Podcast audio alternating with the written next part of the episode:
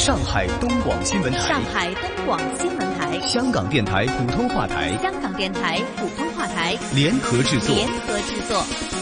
沪港经济通。沪港经济通。上海、香港、长三角城市群、粤港澳大湾区，以及关注沪港经济发展的海内外听众朋友，欢迎您在每周同一时间收听由上海东广新闻台、长三角之声、香港电台普通话台联合制作的沪港经济通。大家好，我是上海东广新闻台、长三角之声的主持人高松。大家好，我是香港电台普通话台的主持人刘明正，很高兴能够在节目当中为大家分享最新的香港及粤港澳大湾区城市群的资讯，并且与大家一起关注上海大都市圈以及长三角城市群的发展现状。让我们马上把时间交给高松，介绍本周上海方面的经济焦点。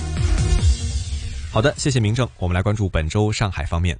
上海市委宣传部于近日出台支持文化企业防疫二十条，明确提出依托上海市促进文化创意产业发展财政扶持资金，对在疫情期间主动承担社会责任、捐赠各类抗疫物资、参与志愿活动的文创企业，以及演艺、文旅、电竞、会展等受疫情影响较大、主动创新转型、信用良好、符合条件的中小微文创企业优先予以支持，协调落实减免企业房屋租金，市属国有文化企。企业要切实执行好本市减免企业房屋租金政策。记者从国网上海电力公司通过大数据了解到，二月十五号，上海电力对全市的三万两千多家十千伏级以上大工业和一般工商业企业的每日用电数据进行了扫描，测得企业复工率指数达到了百分之六十点六八，其中规模以上产业复工率为百分之六十点一三，第三产业复工率为百分之六十六点二，电子行业维持较高的复产水平，达到百分之八十点二九，信息传输软件、金融业等子。行业复产情况相对良好，复产率超过百分之六十。受疫情影响较大的住宿及餐饮行业复产率为百分之五十二点三，相对较低。这显示出本市各行业开工状态良好，复工情况受疫情、物资生产因素影响出现一定起伏，但总体趋势仍然向好。上海证券交易所近日公布的信息显示，为应对新冠肺炎疫情影响，上交所加大债券融资支持力度，助力疫情防控。目前已经有十家相关企业通过绿色通道完成债券发行，融资总额达一百零七点一亿元。两单湖北地区公司债券项目完成审核，拟融资金额十八亿元。上交所相关负责人表示，随着全国各地企业陆续复工，上交所将进一步加大政策倾斜力度，持续优化工作流程，为受疫情影响较重地区企业尽快渡过难关提供高效便捷的直接融资服务。好的，以上就是本周上海方面的经济焦点，把时间交给香港主持人。好的，谢谢。让我们来关注到在香港方面。根据数据显示，香港经济趋势将会再次受到打击，因为一月份失业率预料连续第四个月攀升，将会历经数个月的政治动荡之后创出的十年来最长连升纪录延续下去。根据彭博调查所得的估值中值，香港一月份失业率预料将会升至百分之三点四，为二零一六年以来的最高水平。随着经济陷入了衰退，香港的失业率在去年下半年稳步攀升。最新的数据可能还没有充分的反映出新型冠状病毒所带来的影响。临近月末之际，香港闭店的数量也加速上升，早期的指标也暗示更严重的破坏可能还在后面。根据香港旅游发展局的数据，二月份初步访港旅客数据显示，二月份的每天平均客流量下降至不足三千人次。彭博汇总的数据也显示到，这比去年同期的每天近二十万人次下降接了百分之九十九。香港财政司司长陈茂波之前在博客上表示，香港正在面临海啸式的冲击，可能会令到失业率急速恶化。他说，随着政府推出逆周期纾困措施支持经济，日益严重的经济痛苦可能会导致新一个财政年度的预算赤字升至历来的最高水平。陈茂波也预料将会在二月公布的下一份预算当中展示。香港特首林郑月娥之前也表示到，香港政府将会向立法会申请批准至少二百五十亿港元，也就是三十二亿美元的拨款，用于舒缓新型冠状病毒疫情的影响，这也是亚洲地区更广泛的刺激措施的一部分。好的，以上就是本周香港方面的经济焦点。再把时间交给上海方面的主持人，来关注到上海大都市圈和长三角城市群发展的最新话题。沪港经济通，沪港经济通。好的，谢谢。为助力复工复产、吸引务工人员，长三角各地在做好疫情防控的同时，纷纷推出系列硬核措施。二月十一号，复工企业返苏人员运输需求服务平台上线。依托这一平台，苏州企业可以集中提交返岗人员运输需求，定制点对点、站到站的包车运输服务。据苏州市交通局统计，截至二月十六号十六点，该平台累计收到一千四百九十七单运输需求申请。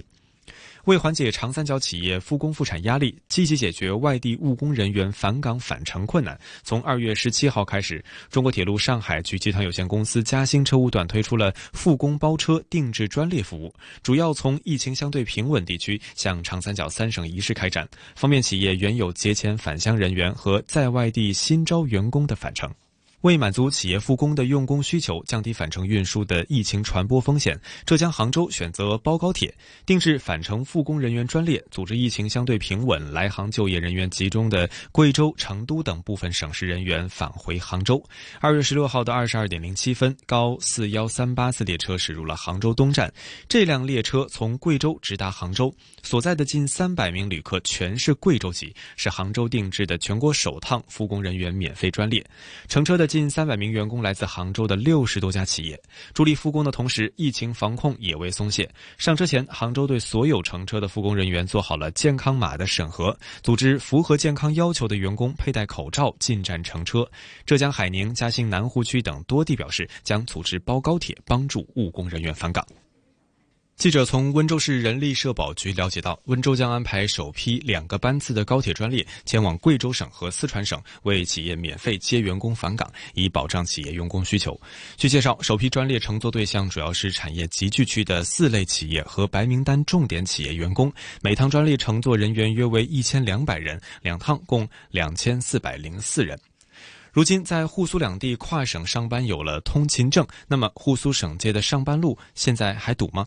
二月十七号是嘉定昆山发放工作通勤证后的首个工作日，上官新闻记者进行了实地探访。在安亭检查站，副站长张春雷介绍，早高峰两个小时里，共有三十五辆机动车、四十五辆非机动车、十名行人持通勤证快速进入上海。早上七点二十五分左右，在城管部门上班的唐华开车从花桥家中出发，前往安亭的单位上班。原以为跨省上班要经过各道检疫关卡，特意提前二十分钟出门，没想到仅用两分钟时间就轻松通过了曹安公路道口。而就在上周五，他的跨省通勤路还没有那么便利，在曹安公路道口通过道口要花半个多小时，单程不足五公里，开车却要个把小时。正是一张为跨省上班族量身定做的工作通勤证，为唐华这样的跨省上班族破解了通勤难题。近日，上海嘉定、昆山花桥两地签订备忘录，对符合条件的花桥、安亭两地通勤市民办理和发放两地道口相互认可的工作通勤证。持有通行证之后，经过道口不用再重复申报健康信息，基本能做到随到随走。好的，以上就是本周上海大都市圈和长三角城市群的最新话题。再请香港主持人为大家分享粤港澳大湾区的相关发展。这个星期的二月十八号是大湾区规划纲要公布一周年的时间，市场也关注到跨境理财通等等的推进会不会受到这一次的新型冠状病毒肺炎疫情的影响而放缓。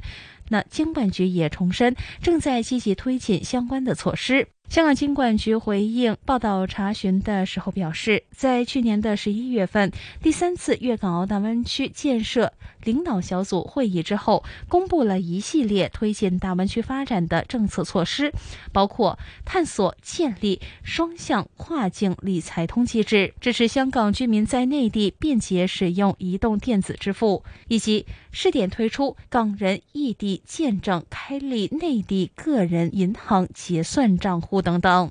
发言人表示，金管局一直以来和内地当局保持紧密的沟通，积极推动落实金融方面的措施，包括争取尽早推出双向跨境理财通。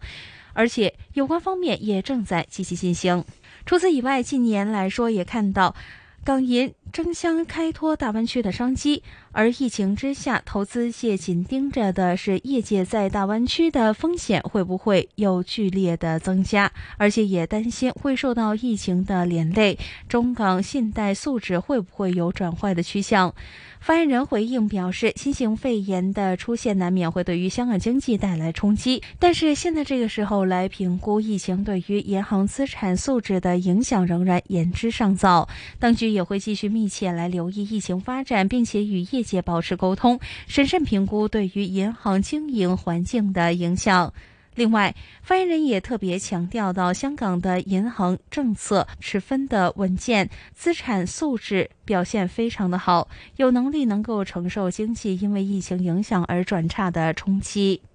好的，那么以上就是有关于粤港澳大湾区城市群发展的最新分享。我是香港电台普通话台的刘明正，再次请出上海东广新闻台的主持人。谢谢明正，也谢谢大家。每周同一时间，在香港电台普通话台易线金融网节目和上海东广新闻台长三角之声中国城市群栏目共同关注沪港两地经济交流。我们下期节目再见，下周见。沪港经济通，沪港经济通，上海东广新闻台、香港电台普通话台联合制作，联合制作。